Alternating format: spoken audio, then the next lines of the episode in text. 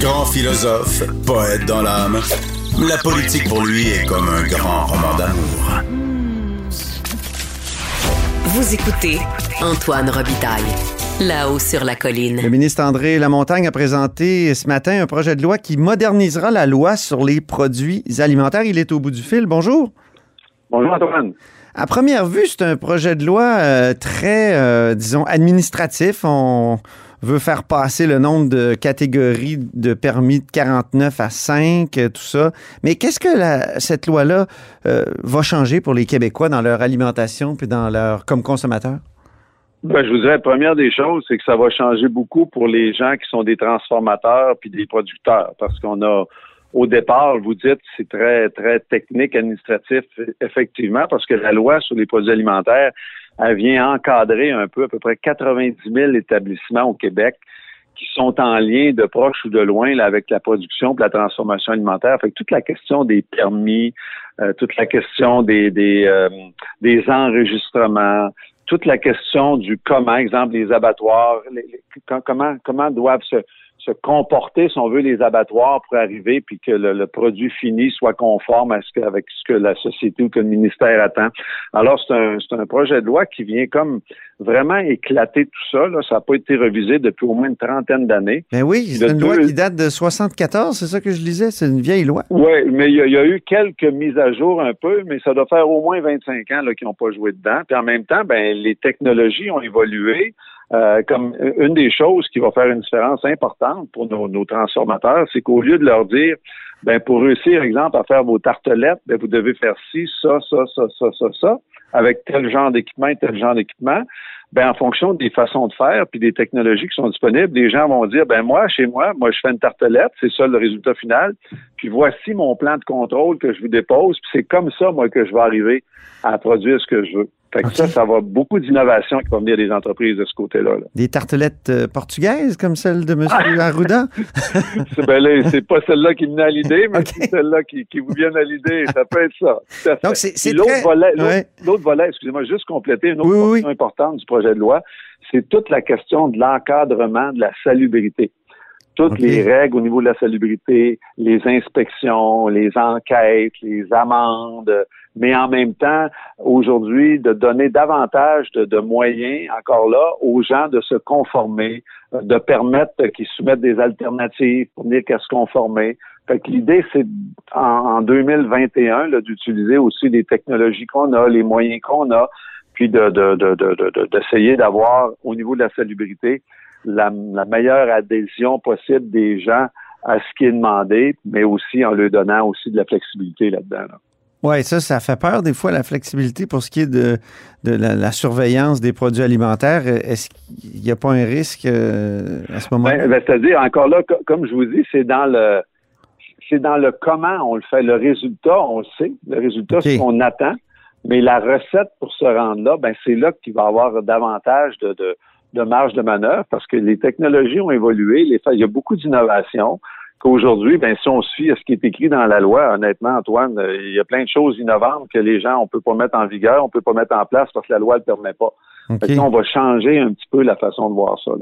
C'est vraiment une modernisation, là. pas juste dans la loi, mais dans les façons de faire.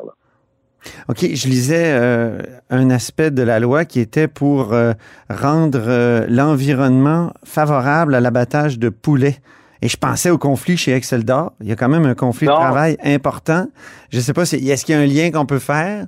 Non, ben je pourrais vous parler d'Excel d'Or dans deux petites minutes. Non, c'est seulement qu'aujourd'hui, au moment où on se parle, l'agriculteur de proximité, l'agriculteur artisanal n'a pas le droit d'abattre des ah. animaux, des poulets à la ferme. Euh, sauf pour sa propre consommation personnelle, mais il y aurait une table, une, table, champêtre chez lui, vous iriez chez lui, il n'a pas le droit d'abattre un poulet puis de vous le vendre, puis de vous faire manger ce qu'il ce va préparer. L'an passé, en février, moi, j'ai euh, j'ai lancé un projet pilote pour permettre ça, puis aussi pour permettre la transformation de lait cru de chèvre à la ferme encore là, pour que les agriculteurs de proximité puissent faire de la transformation alimentaire à la ferme puis la vendre. Puis c'est Dominique Lamontagne, dans son livre La ferme impossible, entre autres, qui faisait ces demandes-là. Puis les projets pilotes ont été concluants. Alors, le projet de loi. Eh, eh, rappelez-moi, c'est qui est Dominique Lamontagne? Ah, y a-t-il un lien de parenté? Non, pas du tout, mais c'est une sommité dans l'agriculture de proximité. Il a écrit un livre euh, fameux qui s'appelle La ferme impossible. Puis euh, c'est un peu, c'est un gars qui enseigne énormément dans tout ce qui est l'agriculture, l'agriculture artisanale. Et puis, ben là, le projet de loi va donner au ministre ou à la ministre la possibilité de, d'outrepasser ce qui est écrit dans le cadre légal, va lui donner des outils pour mettre en place des initiatives qui sont innovantes. Alors, comme, comme quoi, par exemple? Ben ça, c'est un bel exemple où euh, euh, quelqu'un va arriver avec euh, une nouvelle façon de faire, un nouveau produit, puis qu'avec un nouveau format, mettons, puis que la loi ne permet pas ça, ben le ministre peut, pour une période de quatre ans plus un an d'extension, si on veut, cinq ans, de permettre la mise en place de quelque chose qui n'est pas prévu dans la loi. Hmm. Puis j'ai fait mettre autant d'années, c'est parce que depuis que je suis en poste, j'ai réalisé que faire changer un règlement, des fois, ça peut prendre quelques années.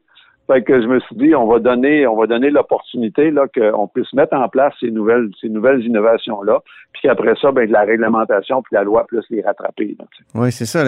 Est-ce que c'est, trop contraignant souvent notre régime de permis pour euh, tous ces petits agriculteurs là Je pense aux agriculteurs bio aussi ou des, agriculteurs de proximité, c'est des petites fermes, ça, c'est ça? Là, je vous laisserai pas me mettre des mots dans la bouche, mais c'est sûr que tout ce qu'on fait là, là c'est pour alléger puis rendre ça plus facile. Fait que ça donne une réponse à votre question. OK. Avez-vous des exemples dans votre comté, mettons? Ben non, mais écoutez, juste la question des permis. On va passer de, 49 catégories de permis à 5. OK. Après ça, on va, on va abolir carrément à peu près sur 52 000 permis. Il y a 1000 des classes qu'on va abolir complètement. Il y en a 8 ou 9 000 qu'au lieu que les gens aient à remplir des formulaires, puis demander des permis, puis renouveler ça, ça va simplement être un enregistrement. Puis après ça, ben, les permis qui vont rester, ben, au lieu d'en avoir 49 catégories, on va en avoir 5. Puis après ça, au lieu que ça soit renouvelable annuellement, ben, ça va être rendu renouvelable aux trois ans. Fait que juste de mettre ça en place, là, ça va, ça va être un allègement assez important pour nos transformateurs, nos producteurs et tout ça. Est-ce qu'on s'en va vers une pénurie de poulet au Québec, Monsieur le ministre, parce que à cause du conflit chez Excel d'Or? Ben, on s'en va certainement. On est dans un environnement où euh, l'usine d'Excel d'Or, qui est actuellement en conflit de travail, là, qui est vraiment déplorable, ben, produit à peu près 25 à 30% de la demande québécoise de, de, poulet. Fait que de savoir que, je veux dire, ça fait maintenant deux semaines que l'usine, l'usine est fermée, là, euh, ben, c'est sûr qu'en quelque part, il y a des enjeux de disponibilité. Là. Mm-hmm. Donc, euh, ça va capoter chez Saint-Hubert ou chez Benny bientôt? Ben, la première personne qui capote, je vous dirais, c'est le ministre, parce que le gaspillage qu'on voit là présentement, là, hier, j'ai vraiment dit aux gens, je comprends que vous avez un conflit de travail, là, mais vous avez une responsabilité sociale, vous avez à faire preuve de sens civique, là, assoyez-vous, puis dites-vous, un, il faut qu'on mette fin aujourd'hui à ce gaspillage-là, puis après ça, continuez de négocier pour votre, votre, votre contrat de travail, mm-hmm. mais il faut arrêter aujourd'hui ce gaspillage-là. parce que Le gaspillage, vous voulez dire des poulets qui sont jetés à la poubelle? Là, c'est, moi, je lisais le professeur, je l'ai appris dans un texte du professeur Sylvain Charlebois euh, de l'Université d'Alhousie. Il, il, dit le nombre de, de poulets jetés à la poubelle pourrait dépasser le million d'ici quelques jours. Ben, on est rendu à plus que 500 000. Puis, je veux dire, ils sont, ils sont euthanasiés, sont avec du gaz carbonique, puis après ça, sont envoyés euh, pour la plupart à l'écarisseur, puis ils vont faire des sous-produits animaux avec ça. Mais en réalité, ces animaux-là, puis ces, ces, producteurs, ces productrices-là qui se font une fierté d'élever les animaux ultimement qui s'en vont dans ben différents établissements, chez les chaînes, c'est d'une grande tristesse, puis il y en a même, c'est des, des, des, grands chocs là, de. Fait que ce qui se passe là, là, c'est euh, un, c'est pas acceptable dans une société comme on vit aujourd'hui que puis moi, j'enclin encore. il y a une médiatrice spéciale au dossier. Mon collègue Jean Boulet, ministre du Travail, suit ça tous les jours. Je viens encore lui parler avant de lui parler, Antoine. Mais euh, il faut que les partis disent, écoute, un, on va mettre fin immédiatement à ce gaspillage-là. Puis après ça, ben, continuons de négocier. Pour, pour, parce que présentement, ce qui se passe, la compagnie en, produit, mettons, normalement 950 000 par semaine. Mais elle a en abattre, mettons, un 500, 550 000 en, les, en les redirigeant vers d'autres abattoirs, des abattoirs ou au Nouveau-Brunswick ou en Ontario. Mais il y en a un 300 400 000 là, disons, là, qui ne peuvent pas abattre. moi, ce que je leur dis, là, entendez-vous pour ne pas gaspiller ces 300 400 000-là. Pendant ce temps-là, ben, pour l'entreprise de, d'en rediriger 500 000, ben c'est sûr qu'en quelque part, il y a un coût pour eux autres, puis c'est pas, c'est vraiment pas optimal. Fait que continuez à négocier votre condition de travail, mais n'acceptez plus là, autant l'employeur que l'employé, ça n'a pas de bon sens qui, qui permettent que, que ça soit utilisé comme un levier, si on veut, dans cette négociation-là.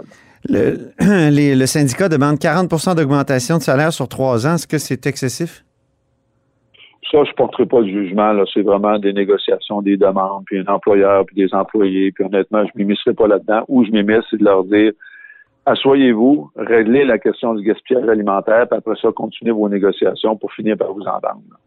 Mais je me pose la question parce que euh, est-ce qu'on n'a pas des salaires beaucoup trop bas dans le monde de l'agriculture au Québec? Je pense euh, aussi à ces travailleurs de l'étranger qui sont de plus en plus nombreux à venir ramasser nos, petits fruits, notamment, puis nos légumes. Euh, est-ce que c'est ben, pas ben, un problème de salaire d'abord et avant tout? Ben non, je vous dirais, il faut, distinguer euh, l'agriculture primaire que de la transformation alimentaire. Hmm. Parce que dans la transformation alimentaire, honnêtement, euh, les salaires sont compétitifs, puis même, tu sais, c'est des environnements qui sont difficiles. Puis peu importe d'où viennent les travailleurs, si on veut, les entreprises doivent verser des salaires, mais en même temps, on est dans les contextes qu'on est, puis je veux dire, les gens, les gens, quand il y a une négociation, moi j'ai déjà eu des entreprises, puis quand on arrivait au terme d'une convention de travail, ben, les gens, c'est leur opportunité d'améliorer leurs conditions de travail. Fait que c'est, c'est légitime qu'ils fassent des demandes, mais à un moment donné, ben, faut faire atterrir ça quelque part, mais on veut surtout pas qu'il y ait du gaspillage comme il y en a là. C'est ça, l'abattage de poulet, c'est des conditions de travail extrêmement difficiles. Euh, ben, travailler dans la transformation alimentaire, la production, c'est des environnements, c'est humide, c'est répétitif, puis c'est exigeant physiquement. C'est pas, pas des, emplois du dimanche. on s'entend là-dessus. Là quand vous, euh, dans votre projet de loi, vous, vous, vous, vous donnez le droit d'autoriser euh, euh, à mettre en œuvre des projets, des pilotes qui permettraient l'innovation, est-ce qu'il y a des, est-ce qu'il y a des choses en transformation alimentaire? Non, ben, je vous dirais dans un premier temps. Permettrait d'automatiser, j'entends, peut-être automatiser parce que c'est vraiment des emplois difficiles. Ah non, mais ça, euh, on, a des, des, des investissements puis des programmes au ministère, puis au ministère de l'Économie, mais au ministère aussi, on a un programme justement qui s'appelle Transformation alimentaire, automatisation, robotisation.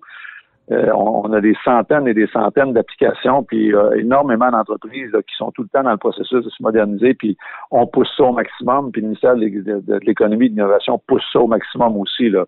Les opportunités pour les entreprises qui veulent améliorer leur productivité, leur capacité de production, améliorer leur, contrôle de qualité euh, et tout ça, je vous dirais qu'ils ont tout le soutien là, par différents programmes là, pour les accompagner là-dedans, pour aussi, chaque fois qu'on fait des pas dans, dans cette direction-là, ben aussi on s'affranchit un petit peu de cette pression-là de main-d'œuvre tout le temps, parce que veut, veut pas, il y a des enjeux de main-d'œuvre. Alors quand on réussit à s'automatiser, puis se mécaniser, se robotiser, ben on s'affranchit un peu de, de, cette, de cette, cette pression-là de, de, de main-d'œuvre. excluez-vous, euh, pour revenir à Excel d'or, excluez-vous un jour euh, faire une loi spéciale si ça traîne trop? Ben écoutez, euh, c'est pas quelque chose qui, qui, qui est possible. Euh, c'est une loi spéciale, ben là, c'est plus mon collègue Boulet qui, qui, pourrait vous en parler, mais un, c'est pas prévu dans le code du travail que ce qui se passe là, si on puisse assimiler ça à un service essentiel. Euh, il y a deux ans, la Cour suprême, a, dans un jugement pour la Saskatchewan, a rendu euh, à quel point euh, le droit de grève était quelque chose qui était constitutionnel et puis fait de, de, de, vouloir intervenir, c'est pas c'est pas quelque chose que le, ministre du Travail l'a dit, il n'y aura pas de loi spéciale, le gouvernement ne fera pas de loi spéciale. En même temps, la filière agroalimentaire, c'est l'autonomie alimentaire. On l'a assez dit depuis le début de la pandémie. On, quand on lit sur les débuts de la pandémie, on disait qu'on avait peur à, des, des, graves pénuries. Ben, Alors, ben, c'est pas, est-ce que c'est pas un service essentiel, justement? Ben, Puis est-ce que on devrait pas se donner le droit comme État de, de mettre fin à ce type de conflit-là, surtout que là, on jette ah, du poulet? ce que je vous dis aujourd'hui, c'est pas possible. Par contre, moi, ce que je vous dis, c'est que moi, je regarde, est-ce que ça rencontre nos valeurs au Québec, la société euh, éduquée et avancée qu'on est, est-ce que ça c'est conforme à nos valeurs de voir que les réglementations et les lois qu'on a en place permettent que des situations comme ça arrivent? Ben, moi, je vous dirais, ben, en tout cas, ça rencontre certainement pas les miennes. Alors, euh, si ça rencontre pas les valeurs de, de, ultimement de la société qu'on est aujourd'hui en 2021, ben, est-ce que c'est à la société à s'adapter aux lois pour règlements ou c'est à nous, à un moment donné, de faire en sorte que les lois et les règlements s'adaptent aux valeurs de notre société? Ben, moi, je suis plus un, partisan de ce côté-là, là. C'est pas quelque chose qui se fait à court terme. Mais de Donc, faire euh, en sorte qu'on ait, qu'on ait des environnements qui qui, qui, qui permettent pas d'avoir du, du gaspillage éhonté comme ça. Là. Moi, c'est certain que je Déjà qu'on jette beaucoup de lait, on s'en était parlé l'an passé, on jette énormément de lait au Québec à chaque année. Ben, écoutez, pendant la pandémie, on en a eu, puis euh, de, de façon générale, je veux dire, à- aligner euh, la production de, ces, toutes ces vaches-là, excusez-moi, qu'on a sur le territoire, Ouais. avec la, la consommation des gens, la transformation des fromages, là, il y a tout un arrimage à faire là, là, mais à part les situations de crise, je dirais que c'est quand même très, très bien géré là, de ce côté-là. OK. Mais c'est souvent la- c'est des, des secteurs qui sont soumis à une gestion de l'offre qui en viennent à faire des choses comme ça. C'est ce que je note quand même. Ben, c'est parce que l'idée, c'est vraiment d'arrimer. On, on arrime l'offre sur la demande, puis il y a une fluctuation dans cette demande-là. Ce qui s'est passé dans la dernière année, c'est qu'en l'espace de quelques jours, on a eu une, une vraiment un- un- Hmm. ça a été déconstruit. Là. En, en quelques jours, on a eu 35% de la demande alimentaire qui était dans le secteur de l'institutionnel et de la restauration, qui est presque tombé à zéro. Puis il y a une partie importante de ça qui s'est ramassée dans le marché de détail. Ça fait que le, le- le- le produit qui était demandé n'était pas le même. Fait qu'en l'espace de quelques jours, à une vitesse éclair, tout ce marché-là été déstabilisé, autant au niveau de toute la question de la gestion de l'offre. Puis les, les filières se sont virées bord vraiment, vraiment vite. Puis honnêtement, euh, même tu sais, de- tout ce qui, ce qui pouvait être gaspillé, je regarde les tonnes de, de fromage qui ont été transformés gratuitement par les transformateurs avec le- les millions de litres de lait qui ont été donnés par les producteurs laitiers. Dans la volaille, c'est la même chose. Dans le porc, c'est la même chose. Tu sais, Il y a eu des dons euh, extraordinaires là, pour, pour réussir à arrimer cette offre-là, cette demande-là, puis qu'il n'y ait pas de perte, puis qu'il n'y ait pas de gaspillage. là. Très bien. Ben, écoutez, merci beaucoup, André Lamontagne. C'est un plaisir, M. Robitaille. Bonne journée. Bonne journée. André Lamontagne Merci. est ministre de l'Agriculture du gouvernement Legault. Eh bien, c'est tout pour La Hausse sur la Colline en ce jeudi. Merci beaucoup d'avoir été des nôtres. N'hésitez surtout pas à diffuser vos segments préférés sur vos réseaux. C'est comme ça que l'émission se fait connaître. Et je vous dis à demain.